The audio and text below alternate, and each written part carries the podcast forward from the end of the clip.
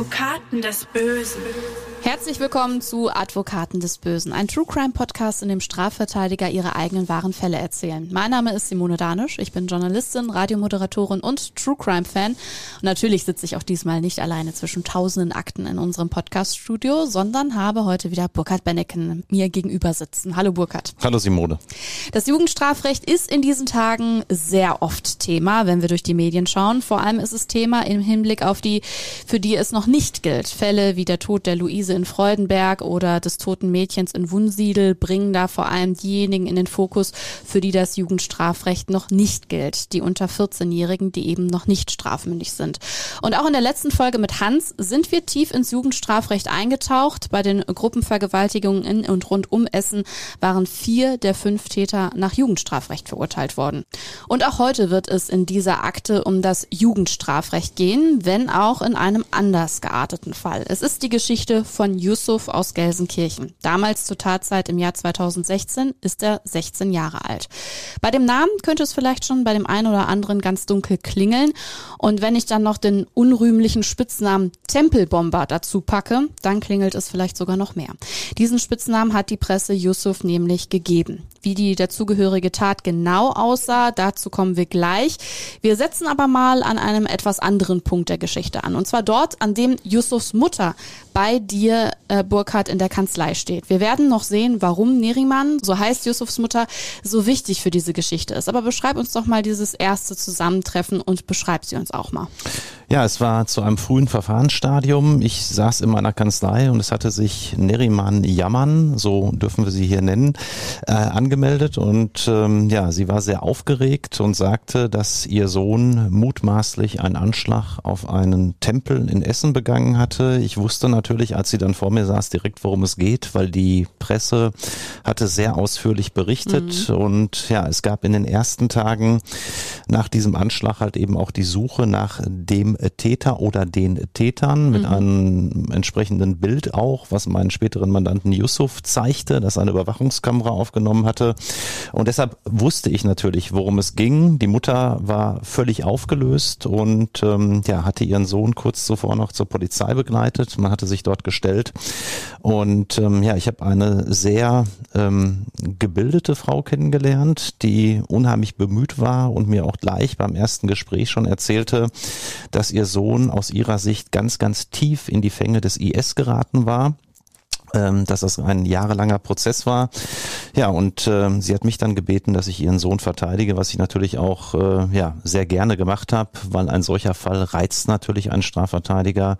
Ein junger Mann, der nach der Schilderung der eigenen Mutter ähm, völlig verblendet, Gehirn gewaschen war, so hat mhm. sie es damals genannt. Und ich war natürlich unheimlich gespannt, obwohl ich schon viel erlebt hatte zu dem Zeitpunkt, was da auf mich mit der Verteidigung von Yusuf zukam. Mhm. Und die Mutter ist ja auch aus dem Grund eine sehr interessante interessante Figur ähm, wegen ihrer Position auch in der Familie. Ne? Also sie ist diejenige, die gut Deutsch gesprochen hat oder beziehungsweise spricht. Der Vater ist ja eher der, der mehr Türkisch auch in der Familie gesprochen hat. Äh, sie war dann immer die, die mit den Kindern auch Deutsch gesprochen hat. Äh, sie hat eine Ausbildung zur Familienberaterin gemacht und sie war halt auch insgesamt sehr, sehr engagiert den ganzen Prozess über. Ganz genau. Also die ganze Familie stammt ursprünglich aus mhm. der Türkei. Ähm, der Großvater der Familie war ursprünglich mal nach Deutschland bekommen, gekommen, ins Ruhrgebiet nach Gelsenkirchen Gelsenkirchen, hat als Bergarbeiter hier gearbeitet und nach und nach ähm, ja, ist die Familie dann rübergekommen. Yusuf, mein späterer Mandant, wurde schon in Deutschland geboren. Mhm. Und es war für mich auch beeindruckend, weil ich sehr viele türkische Mandanten habe, dass hier tatsächlich die Mutter Neriman, ähm, ich nenne es mal so, das Sagen in der Familie hatte. Ähm, eine unheimlich aufgeklärte, moderne Frau die halt eben, ja, sich auch insbesondere um Yusuf kümmerte und auch ganz klar schon beim ersten Gespräch äh, bei mir sagte, ich habe den Jungen einfach nie richtig in den Griff bekommen. Hm. Ähm, sie suchte die Fehler jetzt auch nicht nur bei anderen, obwohl auch da sicherlich, insbesondere bei den staatlichen Einrichtungen, nicht alles richtig gelaufen war, sondern auch bei sich selbst, ging da sehr offen mit um. Sie erzählte mir dann auch gleich, dass sie zum Beispiel mal mit Yusuf auf einem Seminar von Pierre Vogel war, der damals auch mhm. ja eine etwas umstrittene Person in Deutschland war, der auch äh, ja gewisse islamradikalistische Tendenzen gehabt haben soll. Und ähm, der Mutter war das selbst in dieser Form nicht bekannt. Und ähm, ja das äh, war natürlich ein Punkt, wo sie sagte, vielleicht habe ich auch entscheidenden Anteil daran gehabt, dass der Yusuf dann hinterher so tief da reingeraten war. Und da war es natürlich mein Job, Simone als Strafverteidiger hier nicht nicht nur rein juristisch mich um Yusuf zu kümmern, sondern natürlich auch äh, um die Mutter, weil die für den Prozess dann hinterher auch eine ganz entscheidende Rolle spielen sollte. Und so habe ich von Anfang an die Kommunikation mit ihr gesucht, mich mit äh, der Neriman Yaman auch außerhalb der Kanzlei getroffen. Ich bin zum Beispiel auch zu der Familie nach Hause gefahren, mhm. habe dann die Schwester Büschra kennengelernt, ein ganz sympathisches, aufgeklärtes Mädchen, sehr erfolgreich in der Schule und ganz anders als Yusuf zu dem Zeitpunkt und voll integriert äh, in die Klassengemeinschaft. Ich habe den Vater auch kennengelernt, der tatsächlich auch unheimlich sympathisch wirkte, nur er sprach in der Tat kaum Deutsch. Mhm. Und ich hörte auch gleich raus, dass er so derjenige war, gelernter Metzger, der im Hintergrund unheimlich viel arbeitete, ähm, da auch sein Gefallen dran fand, aber so für die Familie selbst, insbesondere auch für Yusuf, halt eben nicht so präsent war. Mhm. Und Neriman als Mutter kommt in dem Verfahren gegen ihren Sohn eine besondere Rolle zu Burkhardt, denn Eltern haben eine ganz spezielle Position im Jugendstrafrecht. Genau, das wissen viele nicht. Eltern äh, werden im Jugendstrafverfahren besonders beteiligt. Das gilt schon dann, wenn ein junger Mann, wie zum Beispiel hier Yusuf, der noch unter 18 ist, festgenommen wird. Dann gibt es entsprechende Anwesenheitsrechte der Eltern bei der Polizei, bei Beschuldigtenvernehmungen etwa. Mhm. Ähm, das zieht sich dann aber auch darauf, dass die Eltern auch ein eigenes Auswahlrecht bezüglich des Verteidigers haben, das sie ja dann hier in Bezug auf meine Person ausgeübt haben, wobei ich dazu sagen muss, dass äh, Freunde von Yusuf schon vorher bei uns in der Kanzlei verteidigt worden war und es auch ausdrücklich Yusufs Wunsch war, ähm, dass ich die Verteidigung übernehme. Mhm. Und ähm, ja, das zieht sich aber dann auch bis in das Gerichtsverfahren. Ähm, Verfahren gegen Personen, die noch nicht 18 sind, sind ja die einzigen Strafverfahren in Deutschland, die komplett nicht öffentlich geführt ja. werden. Also da bleiben dann die Gerichtstüren für alle interessierte Dritte wie Medien, aber auch sonstige Zuschauer geschlossen. Nur die Eltern die dürfen halt eben mit rein und die dürfen jetzt nicht nur hinten im Publikum sitzen während der Gerichtsverhandlung, sondern die können sich auch aktiv beteiligen, mhm. die dürfen im gewissen Rahmen Fragen stellen, die dürfen auch im gewissen Umfang sogar Anträge formulieren. Mhm. Sie werden auch von ja gerade erfahrenen Richtern an entscheidenden Stellen des Prozesses oftmals befragt und zu Hintergründen einbezogen und ähm, insofern kann man sagen, dass Eltern in Strafverfahren schon eine ganz entscheidende Rolle haben und äh, in diesem Strafverfahren galt das für Neriman Yaman, die Mutter von Yusuf Yusuf insbesondere. Yusufs Mutter Neriman hat dich dann also engagiert, du hast es gesagt, du hast das Mandat angenommen und bist dann erst einmal in das Jugendgefängnis nach Iserlohn gefahren. Dort hast du Yusuf dann auch das erste Mal selbst erlebt. Auf die Tat werden wir gleich noch näher eingehen. Wir wissen, er ist der sogenannte Tempelbomber von Essen, aber wie hat Yusuf damals auf dich gewirkt? Ja, zunächst ähm, weiß ich noch genau, wie ich nach Iserlohn gefahren mhm. bin. Das ist so einer der Hauptjugendknäste in Nordrhein-Westfalen, mhm. wo ganz, ganz viele sitzen. Ich habe dort auch schon einen entsprechenden Ruf, weil ich unter anderem auch mal einen jungen Mann verteidigt hatte, der dort saß, der Dieter Bohlen überfallen hatte. Auch den das haben wir schon mal genau uns. im Podcast behandelt. Und insofern habe ich da auch ein sehr enges Verhältnis zu den äh, Mitarbeitern und Mitarbeiterinnen der mhm. JVA und wurde dort schon entsprechend begrüßt. Dann gab es den Moment, wo ich auf Yusuf traf, der für mich natürlich auch schon besonders war, weil ich natürlich auch nicht wusste, wie ist dieser junge Mann wirklich einzuordnen, wie geht er mit mir um als Strafverteidiger, der auch keinerlei äh, religiöse oder politische Interessen bei seiner Strafverteidigung berücksichtigt. Mhm. Das lasse ich nicht gelten. Ja, ich bin kein Tendenzverteidiger, der da irgendwie sich für irgendetwas hergibt, sondern mir geht's ausschließlich darum, dass die Mandanten bestmöglich strafrechtlich rauskommen und alles andere interessiert mich nicht. Mhm.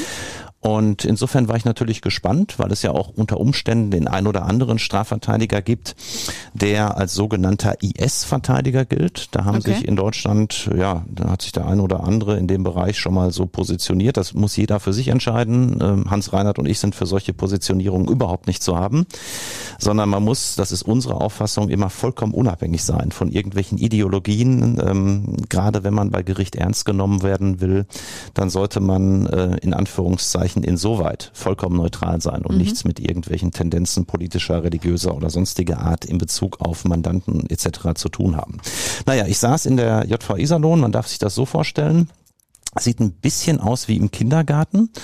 Du kommst rein, du hast einen gelb gestrichenen Raum, es hängen dort Bilder ähm, gemalt von Gefangenen an der Wand mit großen Aufschriften Los Angeles, äh, ähm, Neapel, äh, Cities aus aller Welt im Prinzip. Die große weite Welt. Ja, und ähm, da wird so ein bisschen äh, der Eindruck vermittelt nach dem Motto, ähm, ja, Freiheit ist schön und äh, schaut mal hier an die Wände ähm, und tut mal was dafür, damit ihr so schnell wie möglich wieder um die Welt reisen könnt und frei sein äh, könnt. Das ist jedenfalls mein Eindruck von diesen, von der Gestaltung dort. Herr Yusuf kam dann äh, in diesen Raum, an, in dem ich an einem kleinen viereckigen Tisch saß, also wirklich so Höhe wie im Kindergarten, muss man sich das vorstellen. Dazu so, so Holzhocker, also alles sehr, sehr ungewöhnlich für eine normale JVA. Das ist aber halt eben hier auch ein spezieller Jugendknast.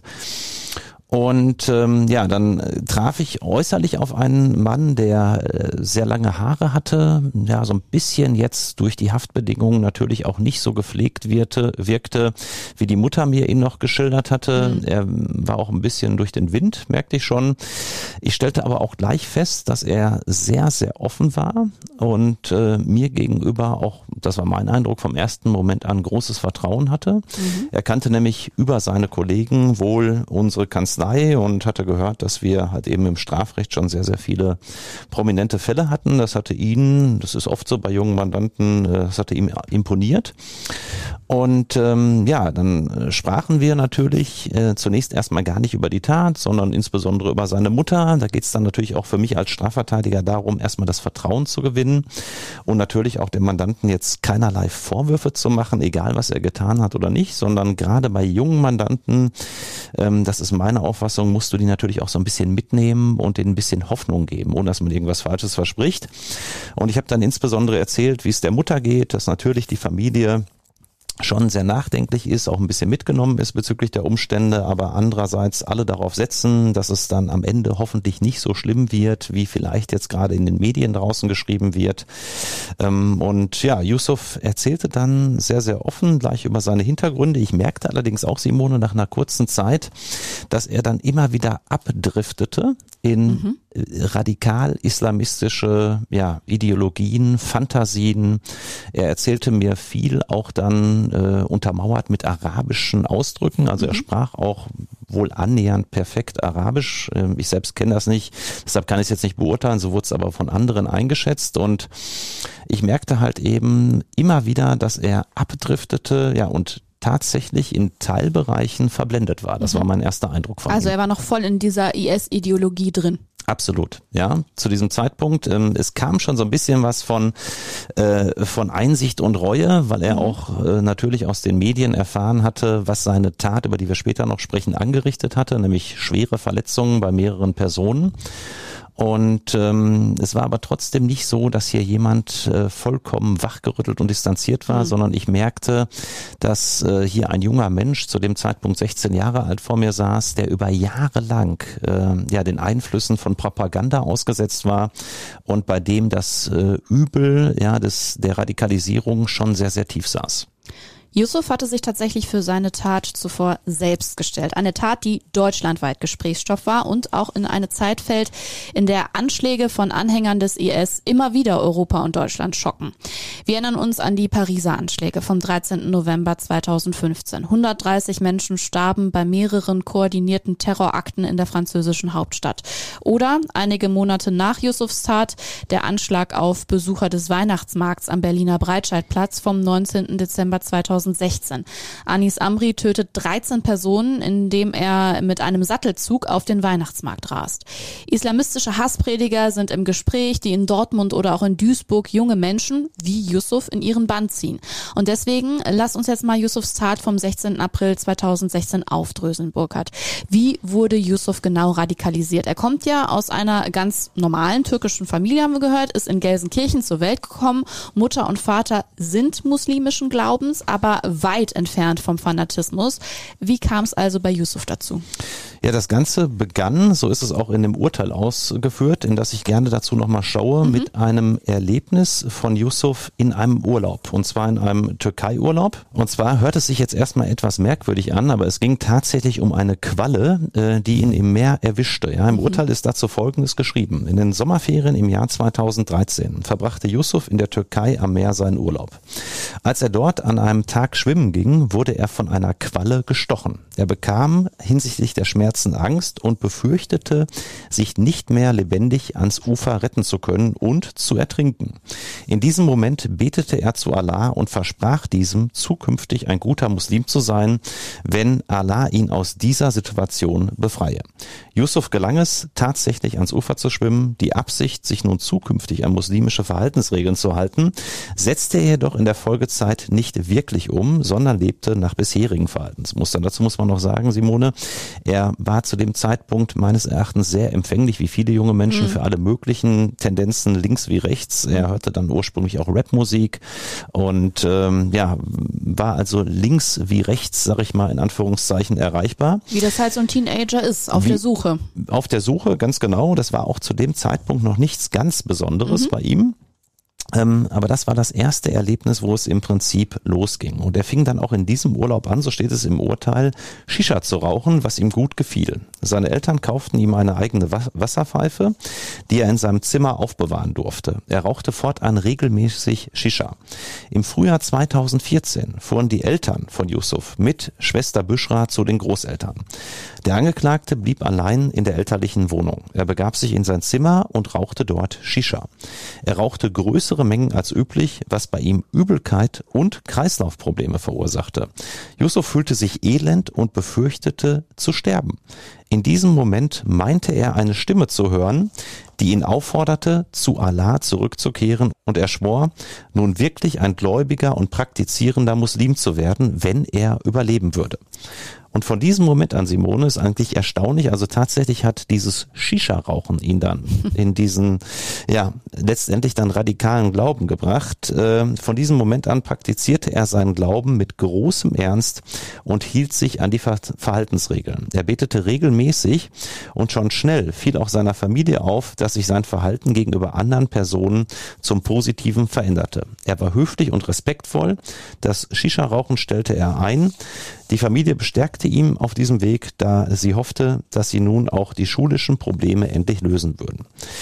Ja, der Angeklagte wurde indes in der Ausübung seiner Religion sehr schnell dogmatisch. Er hatte das Bedürfnis, seine Auslegung des Korans anderen Menschen nahezubringen und war dabei regelrecht belehrend und missionierend. Mhm. Er traf sich nun häufig mit anderen streng gläubigen muslimischen Jugendlichen und kam so in Kontakt mit Personen, die an den sogenannten Lies-Ständen Korane verteilten. Ah ja, an die Aktion erinnern wir uns auch noch. Mhm. Genau, das waren so Stände, die in Fußgängerzonen aufgebaut wurden. Mhm. Da standen Leute in der Regel so mit ja, äh, Gewändern und verteilten dann entsprechende Broschüren. Auch der Angeklagte bekam dort eine Ausgabe des Koran und legte diese fortan seinen Studien zugrunde. Im Gegenzug hielt er sich nun vermehrt an den Liesständen auf und verteilte dort Korane an interessierte Passanten. Insgesamt nahm die Ausübung seiner Religion und das Studium ihrer Texte nun einen großen Teil seines täglichen Lebens ein. Jeden Freitag ging er zum Gebet in eine Moschee. Also bis hierhin muss man ja noch sagen, Simone hat das Ganze ja noch weniger was mit radikalem Glauben zu mhm. tun, sondern er ist zu diesem Zeitpunkt einfach, was noch vollkommen okay ist aus meiner Sicht, gläubig geworden. Mhm. Ja, das Problem kommt aber dann nach und nach, insbesondere als er sich mit dem Internet beschäftigt. Mhm. Ähm, Im Urteil ist dazu Folgendes aufgeführt. Er nutzte insbesondere auf der Plattform YouTube äh, Videos von Predigten in deutscher und türkischer Sprache. Ähm, seine Mutter hatte ihn in Unwissenheit, in Unwissenheit über die vertretenen Ansichten auch die Predigten von Pierre Vogel ans Herz gelegt. Das hatte ich eingangs schon angesprochen. Genau. Die Mutter meinte es gut, wusste aber gar nicht, dass das Ganze schon in eine gewisse, ich möchte es mal so nennen, leicht radikale Richtung ging. Ähm, auch trat der Angeklagte über soziale Netzwerke wie Facebook mit gleichgesinnten muslimischen Jugendlichen in Kontakt. Seine Ansichten wurden immer radikaler. Seine Rücksicht gegenüber anderen Personen und deren Vorstellungen nahm ab. So begann er nun, eigene Ansichten auch im familiären Umfeld zu kommunizieren und forderte die Einhaltung von ihm aufgestellter Regeln ein. Zum Beispiel forderte er seine ältere Schwester Büschra auf, sich züchtig zu bedecken und insbesondere ein Kopftuch zu, zu tragen. Hierüber gab es wiederholt Streit. Zudem verbot Yusuf seiner Mutter, und seiner Schwester das Hören von Musik, da er Musik als leeres Geschwätz und damit als nicht gottgefällig betrachtete. Hm. Die Eltern des Angeklagten bemerkten diese unschöne Veränderung schnell. Sie hielten sie indes für eine Phase, in die der Angeklagte sich hineinsteigere und die schnell wieder vorbeigehen würde.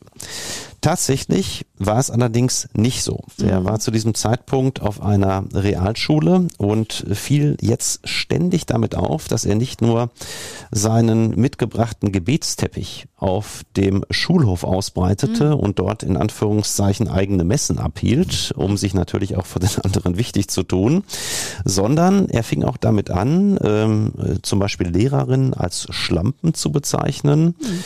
Ähm, Andersgläubige wurden jetzt von ihm Kufa genannt. Das mhm. ist wohl ein arabischer Ausdruck für Nichtgläubige. Mhm. Ähm, und ja, es wurde insgesamt sehr, sehr schwierig mit Yusuf und dem Umgang mit seinen Mitschülern und auch Lehrern. Äh, in den Klassen. Er wurde dann auch von der Schule mal verwiesen. Ja. Und ähm, dann war es zum Beispiel so, als er auf einer anderen Schule war, dass er dort eine Mitschülerin aus der Parallelklasse fragte, woher sie stamme. Nachdem sie ihm gesagt hatte, dass sie aus dem Iran komme, teilte er ihr mit, dass sie sein Todesfeind sei und er später ihr Land bombardieren werde. Er sagte ihr auch, dass sie nicht die Religi richtige Religion habe und eigentlich keine Muslima sei, weil sie Schiitin sei. Darüber hinaus äußerte er gegenüber mehreren Schülerinnen, dass er sie steinigen werde. An einem Projekttag im September 2014 weigerte er sich neben einer Schülerin jüdischen Glaubens zu sitzen. Ähm, das waren also schon ganz klare Warnzeichen, mhm. die man hier äh, äh, merkte. Und er sagte zum Beispiel auch ähm, anlässlich eines Zirkusprojekts auf dieser Schule, von dem er ausgeschlossen äh, worden war, ähm, dass er äh, eine Mitschülerin am liebsten steinigen würde. Ja, er störte den Unterricht permanent und äh, teilte mit, dass die IS-Milizen keine Terrormilizen seien. Vielmehr täten sie das Richtige, was von den deutschen Medien einfach nur als Fake News dargestellt werde. Und er antwortete auf gestellte Fragen dann gar nicht mehr mit normalen Antworten in deutscher Sprache, Simone, sondern er zitierte dann Koransuchen. Hm. Ähm, und ganz heftig wurde es dann im Oktober 2014. Ähm, er brachte jetzt nicht nur diese religiösen Ansichten gegenüber Mitschülern zum Ausdruck, sondern äh, er forderte wirklich auch aktiv andere auf, zum Islam zu konvertieren. Mitschülerinnen sollten gefälligst Kopftuch tragen und ähm, Mädchen, die kein Kopftuch trügen, hätten den Teufel in sich. Das hat er dort ernsthaft in der Schule vertreten. Und er sagte auch, dass er von der ISIS geschickt sei um die Menschen entweder religiös zu machen oder zu töten. Ähm, das war also schon jetzt eine ganz heftige Phase, mhm. in die Yusuf geraten war. Und woher waren jetzt diese schlimmen Ansichten gekommen? Natürlich entscheidend auch durch äh, Videos, die Yusuf zwischenzeitlich im Internet konsumiert mhm. hatte. Nicht, vor allem eines Hasspredigers, ne? Genau, vor allen Dingen eines Hasspredigers aus Hildesheim, dem sogenannten Hassprediger Abu Wallah, der später auch äh, vor dem Oberlandesgericht in Celle verurteilt wurde. Genau, den Namen kennt man auch. Ja, da war Yusuf dann auch Kronzeuge, da kommen wir später nochmal genau. drauf. Ähm, es ist jedenfalls so, dass dieser Hassprediger Abu Wallah die Videos, die er ins Internet stellte, immer so drehte, dass man ihn nur von hinten sah. Er saß also mit dem mhm. Rücken vor der Kamera und die Predigten, das hat jedenfalls Yusuf mir so geschildert, die hatten immer so diffizile, subliminale Botschaften. Ja, also da wurde jetzt nicht explizit gesagt, äh, steinigt alle Nichtgläubigen, sondern es wurde so unterschwellig eingebaut. Mhm. Ähm, Dass sich der Gedanke so langsam einnistet. Äh, ganz genau. Und ähm, Yusuf hat dann auch ein sogenanntes Osterseminar bei diesem Abu Wallah äh, in einer Moschee in Hildesheim besucht. Mhm. Dort wurde er dann in einen Nachbarraum gebracht und Yusuf hat mir gegenüber gesagt, dort wurde ihm dann unter vier Augen ganz klar gesagt, anlässlich dieser Ostermesse, ähm, dass Anschläge auf deutschem Boden äh, das einzig wahre wären. Ähm, und also jetzt sinngemäß, ja, mhm. so hat er das jedenfalls verstanden. Und es gab dann noch einen Herrn, der in Duisburg ein Reisebüro ähm, äh, betrieb, nach außen hin alles ganz sauber und ordentlich. Und äh, hinter verschlossenen Türen wurde dort angeblich Arabisch gelernt. Yusuf sagte mir allerdings, das hatte mit Arabisch lernen im eigentlichen Sinne nicht viel zu tun, sondern es ging insbesondere darum, dass ihm dort die Ideologie des IS vermittelt mhm. wurde. Er hat es mal so geschildert, ich ging da rein als junger Schüler äh, guten Glaubens und als ich rauskam, war ich ein radikaler Terrorist. Mir wurde dort in wenigen Sitzungen im Prinzip ja der Kopf gewaschen. Mhm. Die Mutter Neriman sprach immer von Gehirnwäsche, mhm. die insbesondere in diesem Duisburger Reisebüro begangen wurde. Ja, wie kam Yusuf daran? Natürlich ähm, kennt man dann andere äh, Gläubige, die auch in diese Richtung tendieren. Man hat sich ausgetauscht über WhatsApp-Gruppen. Yusuf hat dann mhm. später sogar eine eigene WhatsApp-Gruppe gegründet mit einem ganz interessanten Namen, wenn ich den richtig ausspreche nannte sich die Gruppe, muss noch mal einmal nachschauen, Ansar al-Khilafat al-Islamiyah. Das mhm. soll wohl übersetzt so viel bedeuten wie Unterstützer des islamischen Kalifats. Mhm. Und da hat Yusuf dann sich selbst als sogenannter Emir ausgegeben. Das bedeutet dann wohl Anführer und hatte dort dann auch die anderen immer aufgefordert, sich konspirativ zu verhalten. Man hat sich ausgetauscht, verabredet, ähm, ging regelmäßig in Moscheen zusammen. Und so geriet Yusuf natürlich immer tiefer rein in dieses mhm. radikal-islamistische Gedankengut und er veränderte sich auch zusehends seine Mutter, Neriman, hatte mir dann geschildert, dass er beispielsweise sich mit anderen auch zu Hause traf, die wohl auch radikal islamistisch dachten und Yusuf hatte dann seiner Mutter verboten, das Kinderzimmer zu betreten, mhm. während er dort mit den anderen eine Predigt hält. Was sie dort wirklich gemacht haben, man weiß es nicht genau. Ähm, ich glaube, es ging schon damals darum, das ein oder andere zu planen. Wie kommt man an Sprengstoff? Ähm, wie stellt man Bomben her? Und ähm, tja, das Krasse war, dass die eigene Mutter Neriman Yusuf dann halt eben nur über sein Telefon erreichen durfte. Er hatte ausdrücklich verboten, an die Zimmertür zu klopfen oder gar reinzukommen. Die Tür war zwar ohnehin abgeschlossen, ähm, aber das waren natürlich schon äh, Umstände, die waren extrem und auch mhm. äußerlich veränderte sich Yusuf. Er trug jetzt selbst auch ein Gewand und ähm, ja, stand und Turban, ne, auf dem Kopf. Turban auf dem Kopf, mhm. stand dann ganz oft in der Gelsenkirchener Innenstadt an einem dieser Liesstände, verteilte Korane und versuchte andere in Anführungszeichen zu bekehren. Mhm. Also es war schon eine Phase, ähm, die ist als äußerst kritisch zu bezeichnen. Und ähm, dann lernte er auch noch eine junge Frau kennen. Mhm, genau, ein junges, radikales, islamistisches Mädchen und äh, da wurde es dann auch ernster. Ja, dieses Mädchen war 15 Jahre jung zu diesem Zeitpunkt mhm. und halt eben, genau wie du sagtest, radikal islamistisch unterwegs, mhm. eigentlich noch radikaler, so hat es Yusuf mir geschildert, als er selbst zu diesem Zeitpunkt. Obwohl sie eigentlich gar nicht religiös aufgewachsen ist, das ist ja das Interessante daran. Ganz, ne? ganz genau, ja, es gab überhaupt keinen Hintergrund, hatte sich aber aber dann vollkommen in diese Richtung entwickelt und im Urteil des Gerichts ähm, ist zu diesem, ja, zu dieser Liaison zwischen Yusuf und diesem 15-jährigen Mädchen Folgendes festgestellt. Ähm, Yusuf lernte in der schulfreien Zeit die damals 15-Jährige kennen. Er hatte auf einer Internetplattform nach muslimischen Mädchen gesucht, die, wie er, aufgrund der Ausübung ihrer Religion Probleme im Elternhaus haben. Die erste Frau, die er so kennenlernte, fand den Angeklagten zu jung. Die zweite war genau diese 15-jährige Dame. Sie schrieben einander Nachrichten und unterhielten sich so über einige Zeit. Auch verfolgte die 15-Jährige die Aktivitäten des Angeklagten auf der Plattform ask.fm. Im Laufe weniger Wochen entschieden beide allein, dass sie einander nach islamischen Ritus heiraten würden. Die 15-jährige Zeugin war ihrerseits eine strenggläubige, salafistische Muslima, die in der Öffentlichkeit noch immer voll verschleiert auftrat und zum damaligen Zeitpunkt insbesondere den bei einer Burka üblichen Seeschlitz noch mit einem Stoffgitter übernäht hatte. Also extrem, extrem. Äh, extremer geht's gar nicht. ähm, also wirklich krass. 15-jähriges Mädchen, das beim, bei der Burka noch den Seeschlitz übernäht. Ihre Eltern waren nicht muslimischen Glaubens, wie eben von dir angesprochen, mhm. Simone. Die Mutter vielmehr Christin und der Vater gar nicht religiös. Der Angeklagte und die 15-Jährige trafen sich einmal persönlich am Hauptbahnhof in Dortmund, wussten aber, dass es als unschicklich galt, wenn sie sich vor ihrer Hochzeit persönlich und insbesondere nur zu zweit trafen. Daher beschränkte sich der Kontakt überwiegend auf Nachrichten via Internet. Yusuf stellte die 15-Jährige indes auch seiner Familie vor und berichtete auch von dem Vorhaben, die Zeugin nach islamischem Ritus zu heiraten.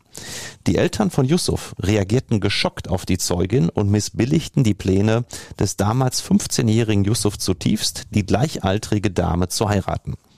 Dies beruhte nicht zuletzt darauf, dass die 15-Jährige zum damaligen Zeitpunkt radikal-islamistische Ansichten auch gegenüber der Mutter von Yusuf, also gegenüber Neriman, vertrat und dabei etwa auch ihre eigenen Eltern als Kuffer, also als Ungläubige bezeichnete, mhm die Gott eines Tages strafen würde, da sie ihren Glauben nicht akzeptierten. Also schon krass, dass dieses Mädel ihren Eltern im Prinzip den Tod gewünscht hat. Absolut. Ähm, Yusuf stellte sich seinerseits der Mutter und der Schwester der 15-Jährigen vor. Yusuf setzte sich indes über die Bedenken seiner eigenen Eltern hinweg und schloss mit der 15-Jährigen am 12. Mai 2015 nach islamischem Brauch den Bund der Ehe.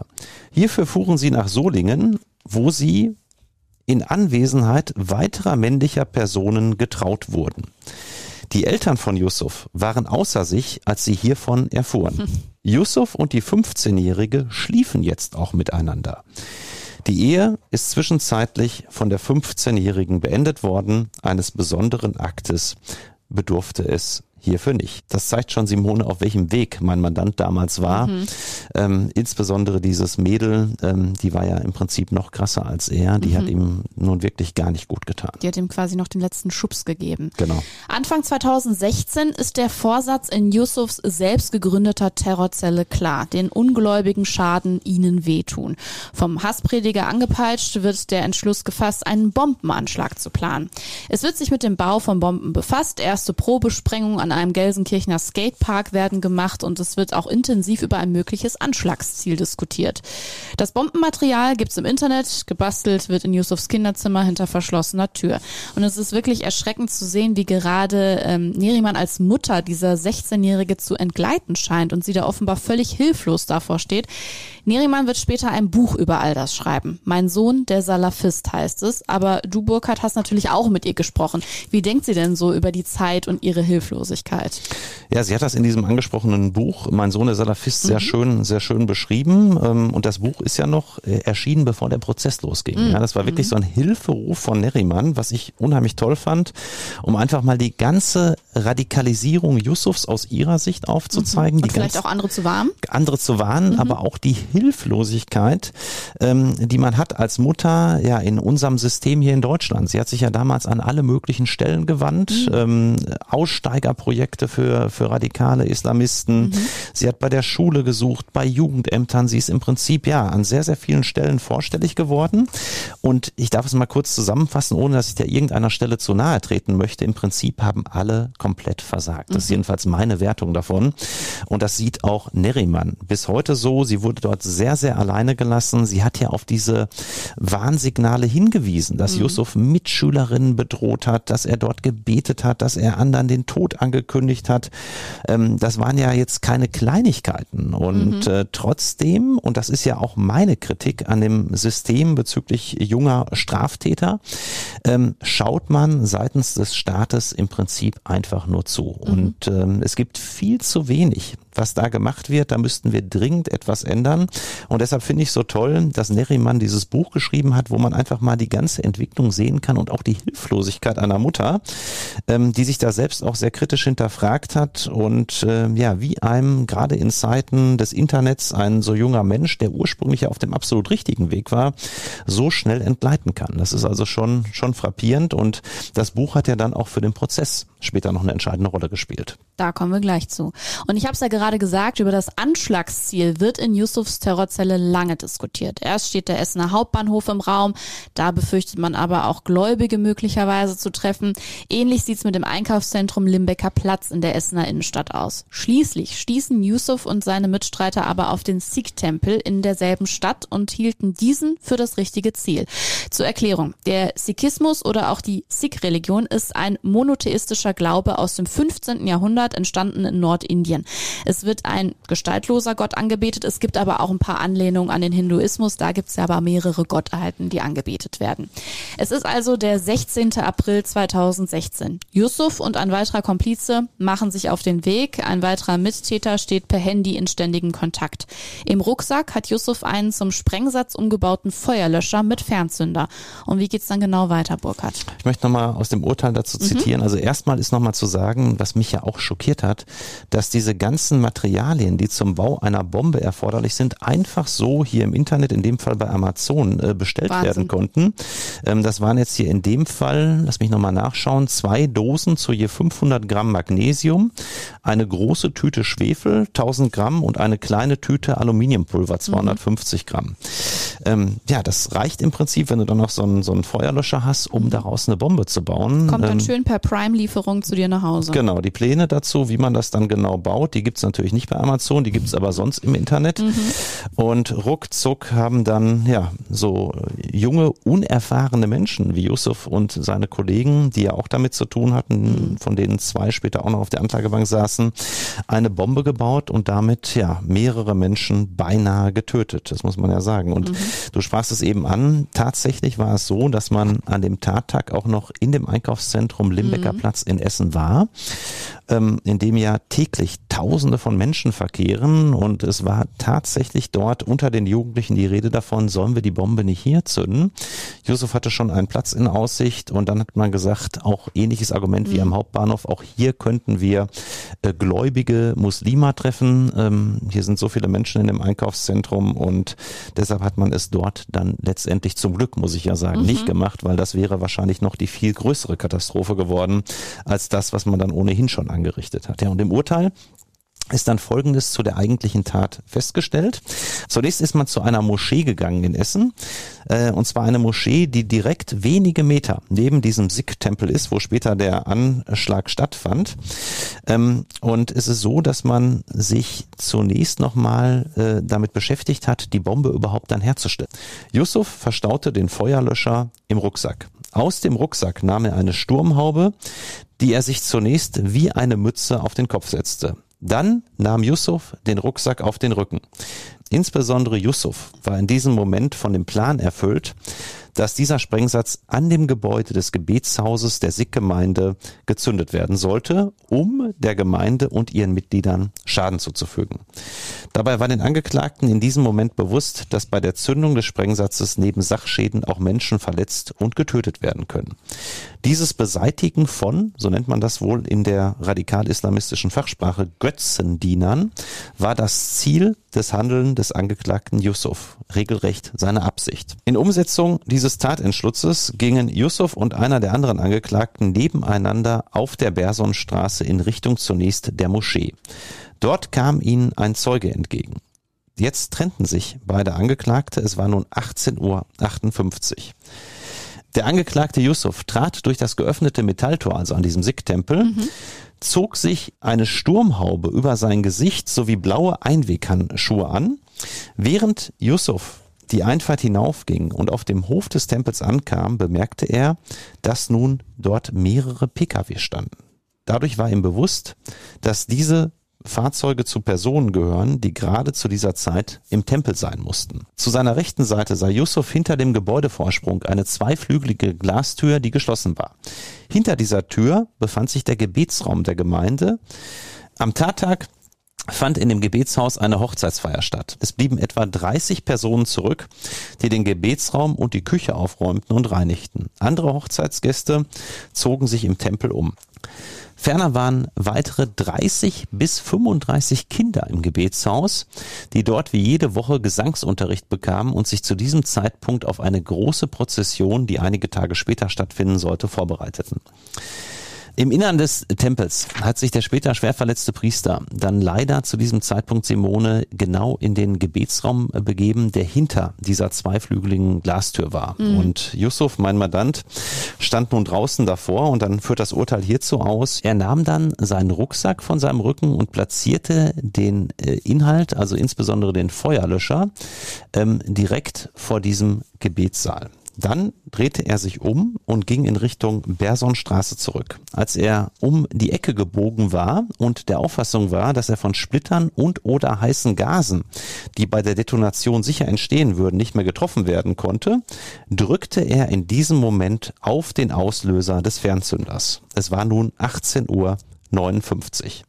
Yusuf hörte einen wahnsinnig lauten Knall und nahm ein extrem helles, weiß-gelbliches Licht wahr.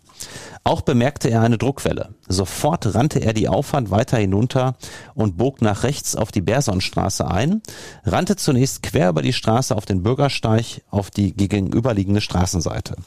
Dabei ging der Angeklagte Yusuf davon aus, aus seiner Sicht alles zur Vollendung seiner Tat Erforderliche getan zu haben und entfernte sich vom Tatort. Das war also die Tat, so wie mhm. sie im Urteil geschildert ist. Genau. Und man muss sagen, die Detonation war dann wirklich so heftig, dass im Prinzip ja die ganze Eingangsfront mhm. inklusive Tür herausgerissen wurde und bedauerlicherweise drei Menschen ähm, dieser Sikh-Gemeinde dort äh, verletzt wurden. Der Priester schwer und äh, zwei Besucher leicht, ne? Genau, genau. Und der Priester wurde dann direkt mit dem Rettungswagen ins Krankenhaus mhm. gebracht, wo er noch in der Nacht operiert wurde. Die Knochenbrüche am linken Fuß wurden von innen geschient, die zertrennten Sehnen zusammengenäht und die Brandwunden versorgt. Also ganz heftige Verletzungen, mhm. das muss man mhm. wirklich sagen. Und trotzdem muss man sagen, man kann von Glück reden, dass niemand bei diesem Anschlag ums Leben gekommen ist. Also in der Tat, dass der Priester überlebt hat, ist wirklich reines Glück. Das muss mhm. man so sehen. Natürlich, Yusuf wusste draußen nicht, dass da direkt jemand dahinter ist. Das muss man sagen. Trotzdem, wer eine Bombe natürlich vor einem Tempel zündet, in dem man weiß, genau, da müssen eigentlich Personen drin sein, der nimmt sowas in Kauf. Mhm. Und das äh, war natürlich schon eine, äh, wirklich ein großes Glück, dass da nicht noch viel, viel mehr passiert mhm. ist. Und was ich ganz interessant fand, in deinem Buch Inside Knast hat Yusuf ja hinterher auch ein Interview gegeben, hat mit dir über diese Tat rückblickend rückblickend auch nochmal gesprochen. Und da äh, habe ich den Satz drin gelesen, ich rief nicht mal Allah Akbar, weil ich selber so erschrocken war. Ich stand vollkommen neben mir. Ich wusste, von jetzt an gibt's nur noch den Tod oder die Zelle. Ja, aber trotzdem ist man danach erstmal schön mit den Kollegen Döner essen gegangen. Genau, das fand ich erzählt. auch sehr krass. Also vor allen Dingen so dieser, dieser Kontrast, ja, mhm. den ich aber komischerweise immer unter bei jungen Menschen öfter habe. Also ich sagt zu Yusuf, wie hast du dich denn da gefühlt in dem Moment? Mhm. Und da sagt er, ich habe in dem Moment gedacht, ich wäre selbst bei draufgegangen, weil die Explosion so laut war und der ganze Boden gebebt hat. Ja, das hatte er bei vorherigen Probesprengungen, die die Gruppe da durchgeführt hat, nicht so äh, deutlich gehabt. Da war natürlich auch weniger Material im Einsatz. Und dann geht man zehn Minuten später mhm mitten in Essen an einen Dönerstand äh, ja, und haut sich dann da kulinarisch etwas rein und im Prinzip ist es so, als wenn nichts groß gewesen wäre. Als wäre das gerade nur ein Film gewesen. Als wäre es nur ein Film gewesen. Und das ist, ähm, ja, ich weiß nicht, äh, so ein bisschen ein Phänomen bei der heutigen sehr jungen Generation. Mhm. Das habe ich, wie gesagt, nicht nur bei Yusuf festgestellt. Ich habe das psychologisch noch nicht gedeutet, aber das gab es früher in der Form in meinen Augen nicht so extrem. Nur einen Tag nach dem Anschlag veröffentlicht die Essener Polizei Fahndungsfotos. Zu sehen ist Yusuf. Der will sich daraufhin auch stellen, sein Komplize aber nicht. Er vertraut sich einige Tage später seiner Mutter Neriman an. Die kann aber gar nicht richtig realisieren, was ihr Sohn da so erzählt, Burkhard, ne? Ähm, die hat im ersten Moment äh, zwar hingehört, mhm. aber das überhaupt gar nicht, äh, wie sie auch mir dann immer sagte, umgesetzt, jetzt überhaupt nicht verstanden, ja, weil Yusuf auch jetzt nicht explizit gesagt hat, wir haben den Sikh-Tempel mhm. äh, in die Luft gejagt, sondern ähm, er zeigte immer auf diese Artikel in der Zeitung und machte so Andeutungen, dass er da was mit zu tun haben könnte. Und Neriman äh, hielt das für ausgeschlossen im Prinzip in dem Moment noch und äh, begab sich dann zunächst äh, in einen Unterricht, wo sie sich gerade fortbildete und dort wurde ja erst im Prinzip einige Stunden später klar, was ihr Sohn Yusuf ihr da zum Ausdruck bringen wollte. Und mhm. natürlich, als sie das dann realisierte, verließ sie sofort diesen Unterricht, ging zurück zu Hau äh, nach Hause und stellte Yusuf zur Rede nach dem Motto, was wolltest du mir da eben sagen? Und tatsächlich äh, kam Yusuf dann mit äh, ja, der Wahrheit um die Ecke gebogen. Mhm. Und dann hat der Familienrat getagt, es wurde viel diskutiert, was denn jetzt zu tun sei. Und schließlich stellt sich Yusuf vier Tage nach der Tat auf der Polizeiwache Gelsenkirchen-Ückendorf. Ab jetzt ist Yusuf Staatsfeind Nummer eins und das lässt man ihn auch spüren. In der Untersuchungshaft wird er ganz genau unter Beobachtung gestellt. Zum Essener Jugendgericht wird er unter strengen Sicherheitsvorkehrungen gefahren. Der Prozess selbst findet, wie das für Jugendstrafsachen ebenso ist, unter Ausschluss der Öffentlichkeit statt und somit auch ohne Medienvertreter. Aber wir haben ja dich, Burkhard. Du warst als Yusufs Strafverteidiger mit dabei und kannst uns auch mehr zum Prozess erzählen. Genau, also der Prozess war nicht öffentlich. Mhm. Er ging etliche Hauptverhandlungstage, weil Yusuf sich auch, ich glaube, über fünf oder sechs Tage sogar zu seiner Person, zu seiner Radikalisierung, zu seinem Hintergrund erklärt hat. Mhm und das ganze Verfahren natürlich auch schon ja insgesamt besondere Bedeutung hatte, auch für die Strafverfolger. Man wollte natürlich auch hier wissen, ähm, wie sind die Strukturen in der radikal-islamistischen Szene, was können wir aus diesem Fall le lernen, wie können wir andere junge Menschen, die auf dem falschen Weg sind, äh, vielleicht davon abhalten, da rein zu geraten. Und deshalb äh, war die Strategie zwischen Yusuf und mir natürlich auch schnell ausgemacht, zumal er eindeutig als äh, der Täter überführt war. Er hatte sich auch selbst gestellt hat er sich selbst gestellt und ähm, dass wir von Anfang an ganz offen damit umgehen, wie es zu der Radikalisierung gekommen ist, ähm, wie Hintergründe entstanden sind, wie äh, er auch radikalisiert wurde. Das war auch ein ganz entscheidender Faktor für mich. Ähm, ohne dass wir die Schuld auf andere verlagern wollten, haben wir doch in dem Prozess ganz, ganz klar strategisch in den Vordergrund auch gerückt, dass ähm, Yusuf selbst als so junger Mensch nur in gewissem Maße Schuld selbst trägt, sondern meines Erachtens waren die wahren geistigen Brandstifter äh, ganz andere Personen, mhm. die im Hintergrund agiert haben, wie zum Beispiel ähm, Abu Wallah und Co., ähm, wie dieser Duisburger Reiseveranstalter und die dort tätigen Personen, ähm, erwachsene Menschen, die äh, ja im Prinzip Kinder wie Yusuf und seine Freunde da umgebogen haben. Und ähm, das haben wir natürlich auch ganz, ganz stark thematisiert. Und das hat, glaube ich, dann auch bei Staatsanwaltschaft und Gericht schon einen ganz deutlichen Eindruck hinterlassen. Mhm. Und deshalb war es auch natürlich ein Riesenvorteil für unsere Verteidigungsmöglichkeit in dem Prozess, dass die Mutter Neriman in aller Kürze, das Verfahren hat ja nur sechs Monate ungefähr bis zur Anklageerhebung gedauert, ähm, dieses Buch schon geschrieben und auf den Markt gebracht hatte. Denn so war es tatsächlich tatsächlich so, dass äh, ein Haupt- oder ein wesentlicher Teil des Prozesses auch darin bestand, dass alle Verfahrensbeteiligten aus dem Buch von Neriman äh, lesen konnten. Und das es wurde auch nicht so oft. Ja, es gibt es auch nicht oft, habe ich in der Form noch nie gehabt, mhm. ähm, dass äh, auch wirklich mehrere Stellen dort äh, ja vorgelesen wurden während der Verhandlungen, mhm. diskutiert wurden. Yusuf wurden dazu Fragen gestellt. Ähm, und insofern hat die Mutter Neriman, das muss man wirklich so sagen, einen ganz hervorragenden Dienst geleistet. Nicht nur für Yusuf, nicht nur für unsere Verteidigungsstrategie, sondern auch ja im Prinzip für die Allgemeinheit, ähm, einfach um klar zu machen allen Beteiligten, wie schnell es gehen kann und worauf man achten muss, wenn der eigene Nachwuchs gewisse ja, Warnsignale zeigt. Mhm. Und ähm, auch Gutachter haben sich ja über Yusuf in dem Prozess geäußert. Was haben die über ihn gesagt und über seine Persönlichkeitsstruktur? Ja, das ist eine sehr, sehr schwierige Persönlichkeitsstruktur mhm. natürlich ist und dass äh, insbesondere eine jahrelange äh, äh, tiefenpsychologische Behandlung erforderlich mhm. wäre, ja, dass äh, man da wirklich an die Ursprünge gehen muss, äh, insbesondere vor dem Hintergrund, dass ihm hier ja regelrecht ähm, äh, fremdes Gedankengut äh, eingeprägt wurde durch Dritte, an das er dann ja jahrelang geglaubt hatte. Und das ist natürlich auch nicht einfach. Das haben auch die Sachverständigen dort ganz deutlich gemacht.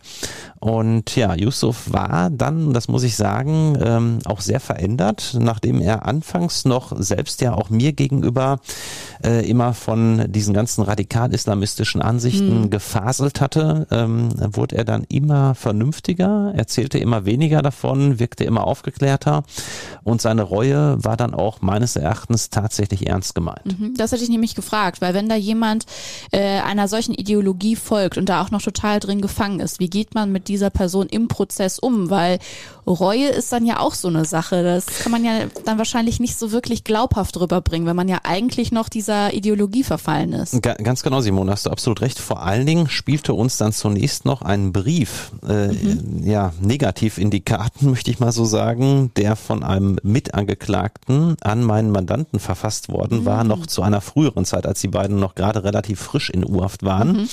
wo sie beide wirklich noch in meinen Augen völlig verblendet waren. Und da kann ich mal aus diesem Brief hier zitieren. Da der hatte, tauchte dann vor Gericht auf. Der tauchte vor Gericht auf, der war beschlagnahmt worden und tatsächlich äh, ist da Folgendes unter anderem äh, ausgeführt. Man sollte also Kuffer, also die Ungläubigen, attackieren, töten, beklauen. Und dieser Mitangeklagte schreibt dann an meinen Mandanten Yusuf, Frage eins: ist es ebenfalls halal, die Mädchen der Muschikren zu vergewaltigen, weil man ja auch Jaria in Klammern Sexsklavinnen vergewaltigen darf. Frage zwei: Zum Beispiel, ich arbeite als Eismann mit einem Eiswagen und verkaufe Eis an viele Kinder. Dürfte ich nach Scharia das Eis mit Arsen oder Warfarin würzen oder besser Stychnin, um damit die Kinder zu töten? Wahnsinn. Anschließend mit dem Eiswagen eine Istishadi Amalia in einen Kindergarten machen, also mit einer Bombe in den mhm. Kindergarten reinfahren äh, und dann alles in die Luft sprengen. Unfassbar. Und das war natürlich, Simone, kannst du dir vorstellen, wenn so ein Brief dann da auftaucht mhm. in einem mhm. Strafverfahren, äh, gerichtet an meinen Mandanten als den Emir, der diese mhm. Fragen beantworten sollte, ist das natürlich nicht gerade angenehm. Ja, weil es mhm. natürlich zeigt, dass zu dem Zeitpunkt jedenfalls der andere Angeklagte meinen Mandanten noch für entsprechend ja, äh, verfangen hielt in diesem Gedankengut. Mhm. Und ähm, ja, es ist schon natürlich auch sehr, sehr harte Kost, wenn man aus der U-Haft heraus über weitere Anschläge nachdenkt und unter Umständen ja daran denkt, massenhaft Kinder in einem Kindergarten zu töten, ähm, mhm. was ja wirklich kaum noch zu überbieten ist. Ja, die nächste Brutalität. Eskalationsstufe quasi. Ja. Es gibt ein Urteil am Ende. Sieben Jahre Jugendstrafe für versuchten Mord in Tateinheit mit gefährlicher Körperverletzung, vorsätzlichem Herbeiführen einer Sprengstoffexplosion, gemeinschädlicher Sachbeschädigung sowie der Bedrohung und dem vorsätzlich unerlaubten Umgang mit explosionsgefährlichen Stoffen. So liest es sich am Ende im Urteil aus dem Sommer 2017. Für Yusufs beiden Mittäter gab es außerdem sechs Jahre und neun Monate sowie sechs Jahre. Der führende Kopf einer Terrorzelle aus dem Ruhrgebiet sitzt sitzt also hinter Gittern im Jugendgefängnis in Iserlohn.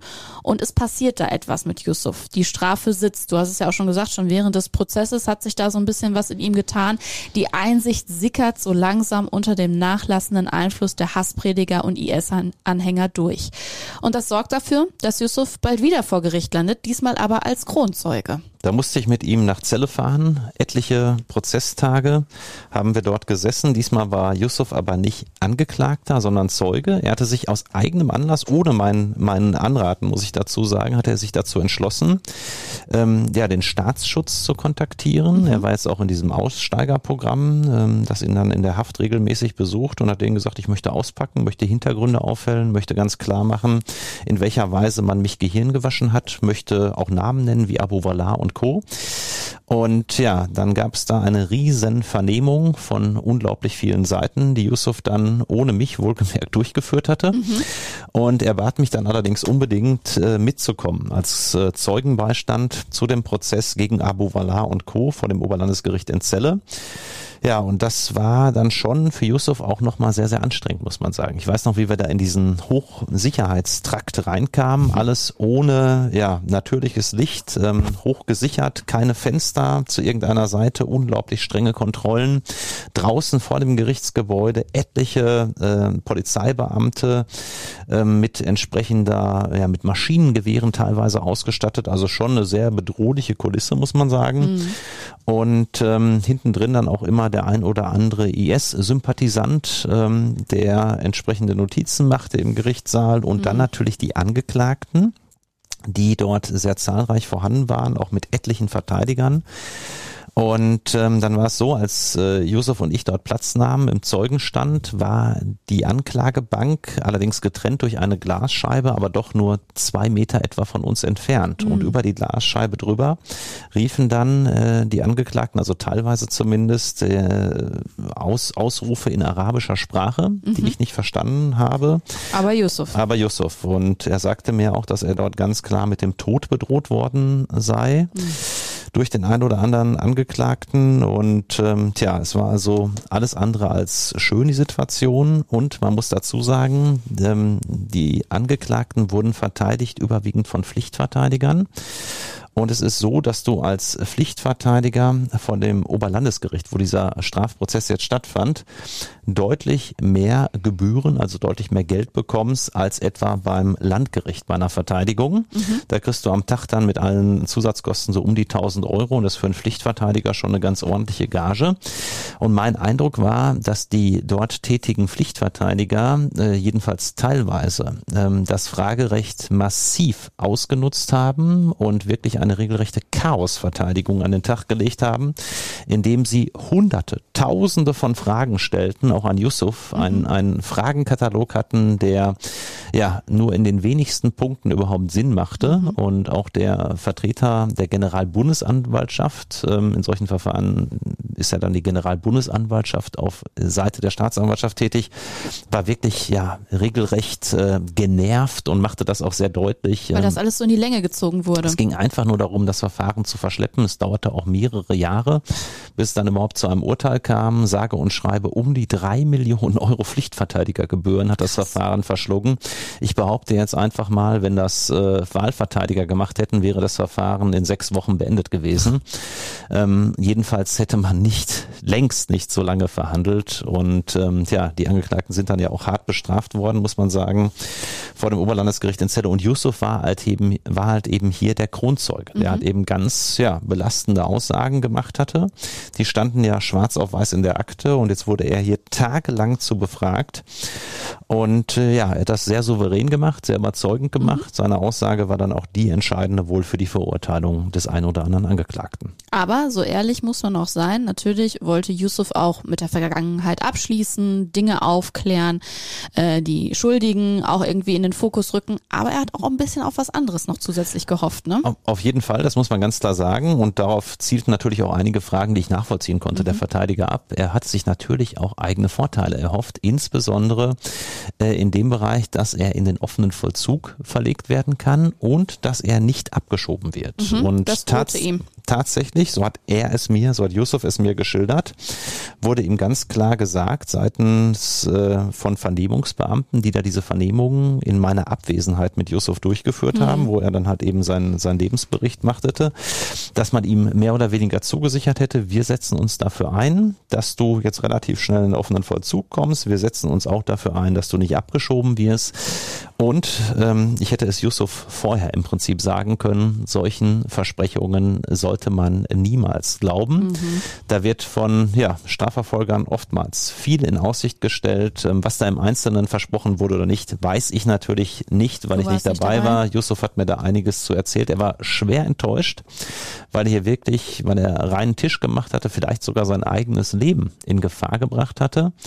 Dadurch, dass er eine solche Aussage gemacht hatte und dann heißt heißt es am Ende, nachdem er ja zig Jahre im Jugendknast abgesessen hat, wirklich aus meiner Sicht ganz klar sich davon distanziert hatte. Mhm. Es gab dann später auch ein sehr, sehr überzeugendes Gutachten einer erfahrenen Gutachterin Saimi aus Düsseldorf, die sagte, natürlich ist immer eine gewisse Rechtsgefahr bei jedem vorhanden. Das ist ja auch gar nicht anders zu erwarten, aber dieser Yusuf ist davon weitestgehend distanziert und die befürwortete auch den offenen Vollzug mhm. dann mit ihren Ausführungen. Damit wäre das gut vertretbar gewesen.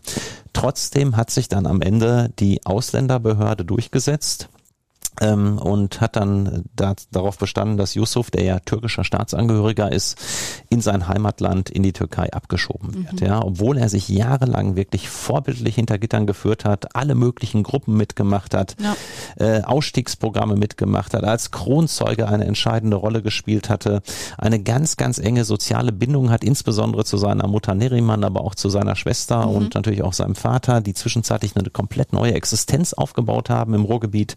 Und alles war eigentlich wunderbar. Und da muss man dann natürlich sagen, ähm, ist äh, man als Betroffener, wie ich finde, vollkommen zu Recht enttäuscht. Ja, weil das Vollzugsziel besteht ja zunächst mal in Resozialisierung und äh, Yusuf, gerade im Jugendstrafrecht. Gerade im Jugendstrafrecht. Und wenn dann jemand hier wie Yusuf so auf den rechten Weg zurückkommt und alles dafür tut über Jahre und man ihn dann nicht belohnt, ja dann pff, was soll das Ganze dann mhm. überhaupt noch? Und das muss ich ehrlich sagen, hat mir missfallen. Und ich sagte auch ganz offen, Simone, woran das liegt aus meiner Sicht. Die Ausländerbehörde, in diesem Fall der Stadt Gelsenkirchen, stand meines Erachtens unter politischem Druck mhm. der Gestalt, dass man sich dort, das ist meine Vermutung, das kennzeichne ich ausdrücklich so, dass man sich dort gedacht haben wird, wenn wir diesen Tempelbomber, diesen ehemaligen äh, fanatischen Dschihadisten, diesen prominenten Fall, diesen prominenten Fall, äh, dann wieder wieder in der Presse haben mhm. und dann dort steht, ähm, jetzt ist er wieder draußen und die Ausländerbehörde hat nur eine Verwarnung ausgesprochen, mhm.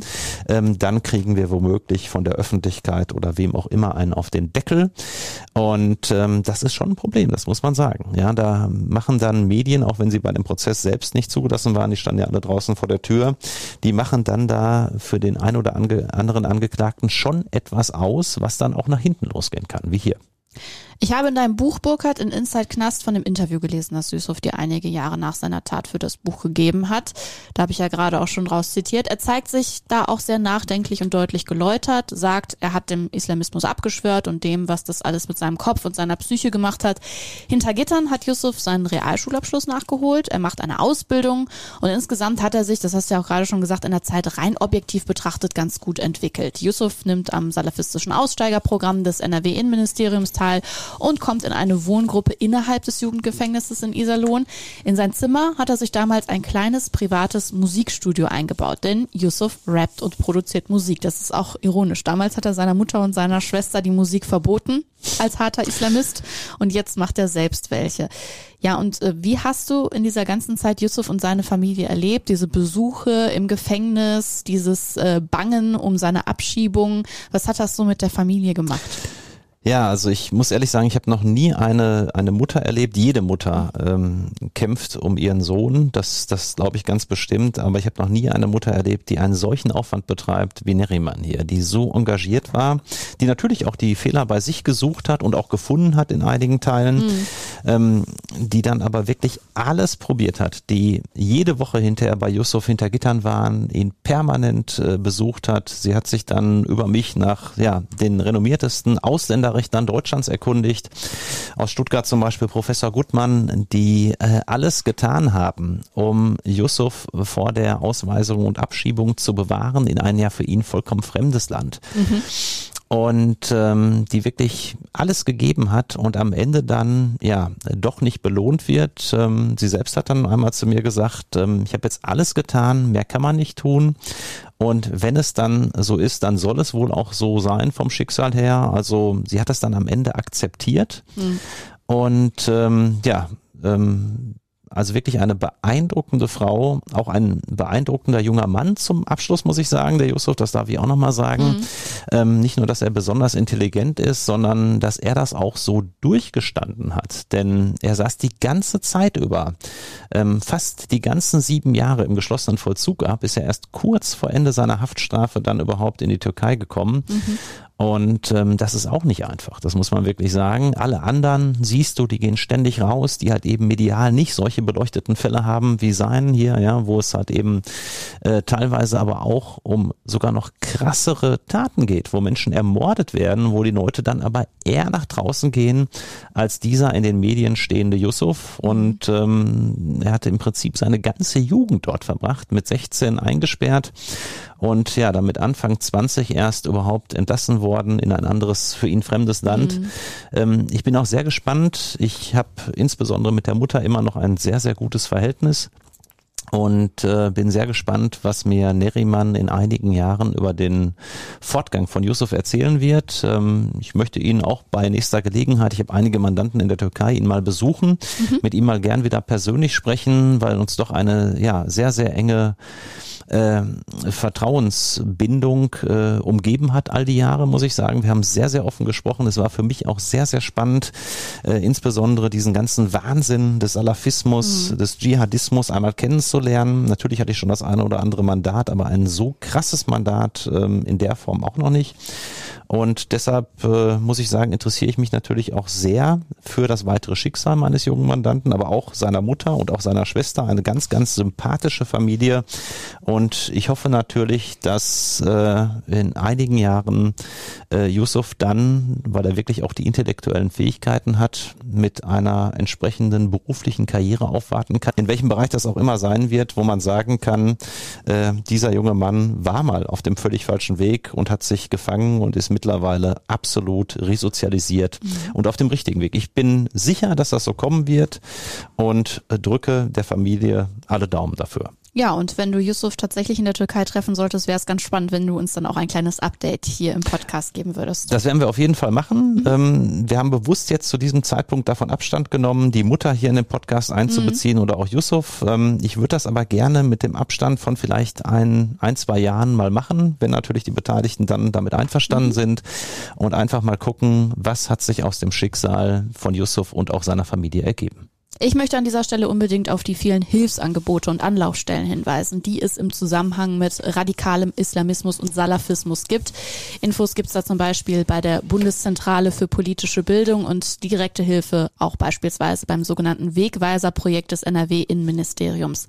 Was sind jetzt so rückblickend betrachtet denn deine Gedanken zu dem Fall, Burkhardt? Ja, ich bin äh, natürlich zum einen erstaunt, wie schnell junge Menschen umgebogen werden können, hm. insbesondere hm. übers Internet. Das hätte ich selbst ehrlich gesagt nicht so gedacht. Auch hm. schlaue junge Menschen wie Yusuf. Ähm, da ist eine riesen Gefahrenquelle. Das sollte sich jeder bewusst sein, nicht nur für radikal-islamistisches Gedankengut, sondern Gedankengut jedweder Art. Mhm. Da sollte man einfach drauf achten. Ja, und ähm, Natürlich auch die Erkenntnis, das ist so ein bisschen, bisschen der negative Schuh, der hängen geblieben ist, ähm, dass halt eben doch die Medien ähm, die vierte Staatsgewalt sein können. Das hat auf der einen Seite manchmal Vorteile, auf der anderen Seite auch Nachteile, dass dann entsprechende Beteiligte wie möglicherweise hier die Ausländerbehörde oder auch ähm, entsprechende Strafverfolger, die vielleicht, ich sage es ganz bewusst im Konjunktiv, äh, Versprechen abgegeben haben, sich dann daran nicht mehr erinnern können oder sich anders verhalten als beim nicht prominenten Fall. Fall. Mhm. Und das ist einfach nicht in Ordnung. Ähm, wenn dann die eigentlichen Zwecke des Jugendstrafrechts, nämlich insbesondere der Erziehungsgedanke über Bord geworfen werden, nur weil es mal wieder um das eigene Ansehen in der Öffentlichkeit geht. Ich hätte es mutig gefunden, wenn man Yusuf in Deutschland äh, belassen hätte, wenn man ihn frühzeitig in den offenen Vollzug gelassen hätte. Das wäre gut vertretbar gewesen. Ähm, insbesondere auch nochmal mit diesem letzten Gutachten, das wir eingeholt haben. Leider ist das nicht so gekommen. Ähm, aber ich möchte da vielleicht mich dann auch den, den Worten der Mutter anschließen. Es sollte scheinbar so sein. Und ähm, ich drücke, wie gesagt, allen die Daumen. Und ganz zum Abschluss möchte ich vielleicht noch eine Stelle, Simone, mhm aus dem Buch der Mutter äh, vorlesen, nämlich die allerletzten Zeilen, die sie geschrieben hat. Das ist noch zu einem Zeitpunkt, als Yusuf noch in U-Haft war, wo das Buch ja schon rauskam. Und da ist das so ihr Appell im Prinzip, der, der verblieben ist und der bei mir wirklich, äh, ja, bis heute noch irgendwie so, ja, fast eine Gänsehaut hervorruft. Da schreibt sie ganz zum Schluss des Buches, Vielleicht hätte ich von Anfang an konsequenter und deutlicher sein müssen, denke ich mir heute. Vielleicht hätte ich klare Grenzen ziehen müssen. Ich weiß nicht, ob ich Yusuf auf diese Weise hätte retten können. Er ist jetzt seit drei Monaten in Untersuchungshaft. Das Urteil wurde noch nicht gesprochen. Ich vermisse meinen Sohn. Ich vermisse ihn wahnsinnig. Trotz dieser schrecklichen Tat. Yusuf bleibt mein Sohn, er bleibt mein Kind, das ich über alles liebe. Und bei allen Fehlern, die ich vielleicht gemacht habe, ich weiß, dass es richtig war, ihn nie aufzugeben ihn auch jetzt nicht aufzugeben. Denn das gibt ihm die Kraft und die Gewissheit, dass er den wichtigsten Kampf seines Lebens nicht alleine führen muss. Den Kampf, den er jetzt in seiner Gefängniszelle austrägt, den Kampf gegen sich selbst. Engel gegen Teufel. Ich bin froh, weil ich glaube, dass er mittlerweile gelernt hat, die beiden zu unterscheiden. Ich finde tolle Worte, mhm. die mich sehr beeindruckt haben, die sehr stellvertretend für die Mutter Neriman sind, so wie ich sie kennengelernt habe. Ähm, sehr gefühlig, sehr offen, sehr ehrlich, sehr selbstkritisch und ja, wie gesagt, alles Gute an die Familie. Und ich finde es schön. Und an ja. die Opfer, muss ich natürlich auch noch sagen, das darf man nicht vergessen. Genau. Ähm, das hat mich auch sehr beeindruckt. Das bleibt auch sehr zurück. Der Priester, der wirklich schwer verletzt in den äh, Gerichtssaal humpelte, auch noch zu Zeiten des Prozesses. Das hat Yusuf sehr beeindruckt, das hat mich sehr beeindruckt und ähm, ich hoffe natürlich, äh, trotz all diesem Leid, was da über ihn gekommen ist, dass er meinem Mandanten im Optimalfall vielleicht irgendwann vergeben kann und dass er insbesondere ähm, ja seine Verletzungen ausgeheilt bekommt. Und ich muss gerade bei den letzten Worten aus dem Buch der Mutter sagen, dass ich es sehr tröstlich finde, dass zumindest für sie scheinbar ähm, die Engel über die Teufel im Kopf ihres Sohns gewonnen haben. Das finde ich ja ganz gut, dass äh, zumindest so der Eindruck entstanden ist, dass Yusuf da wirklich auch was verändert hat in seinem Leben. Und für mich persönlich muss ich echt sagen, dass ich auch schockiert war, wie sehr sich Yusuf innerhalb kürzester Zeit offenbar verändert hat und das auch total ersichtlich nach außen hin. Und trotzdem hat sich nicht groß was getan, um den weiteren Weg und damit die Tat am Ende zu verhindern. Wir können wirklich nur von Glück reden, dass bei dem Anschlag auf den Essener Sikh-Tempel nichts Schlimmeres passiert ist und keine Menschen ums Leben gekommen sind. Das kann man nur immer wieder betonen. Und ich hoffe, dass ähnliche Fälle wie der von Yusuf mit dem wachsenden Wissen, was wir heute haben, früher erkannt werden und Prävention eher ansetzen kann.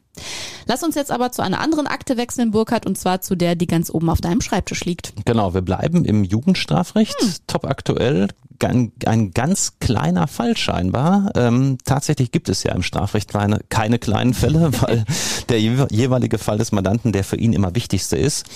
Und es ist so, dass ein 15-jähriger Mandant gerade bei mir ist. Es handelt sich noch um ein laufendes Strafverfahren und er soll gegen 5 Uhr morgens ähm, in Süddeutschland mit dem Auto seiner Tante ohne Fahrerlaubnis Auto gefahren sein mhm. und dort einen Unfall verursacht haben. Hört sich vollkommen unspektakulär erstmal an.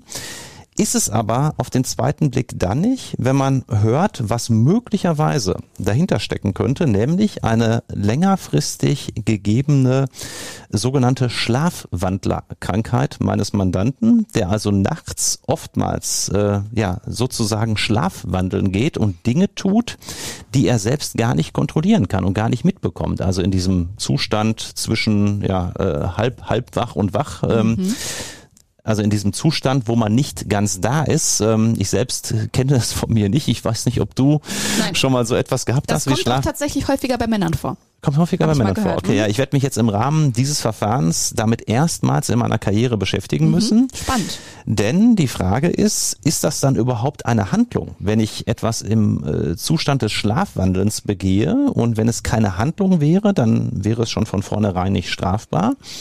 Und selbst wenn es eine Handlung sein sollte, ist die nächste Frage für mich, wäre diese äh, schuldhaft begangen? Oder ist man dann möglicherweise sogar schuldunfähig im Sinne von Paragraph 20 Strafgesetzbuch? All das habe ich noch überhaupt nicht überprüft und werde mich da jetzt in den nächsten Tagen mal mit beschäftigen.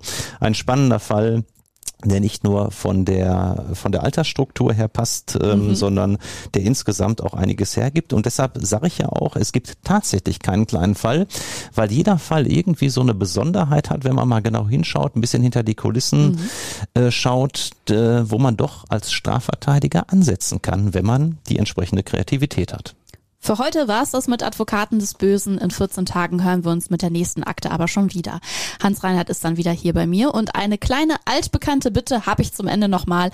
Abonniert unseren Podcast und bewertet ihn sehr gerne. Und wenn ihr dann noch Luft habt, empfehlt ihn auch gerne einem Freund oder einer Freundin weiter. So, das war es jetzt aber wirklich und ich sage Tschüss und bis bald, Burkhard. Sehr gerne, bis bald, ciao an euch.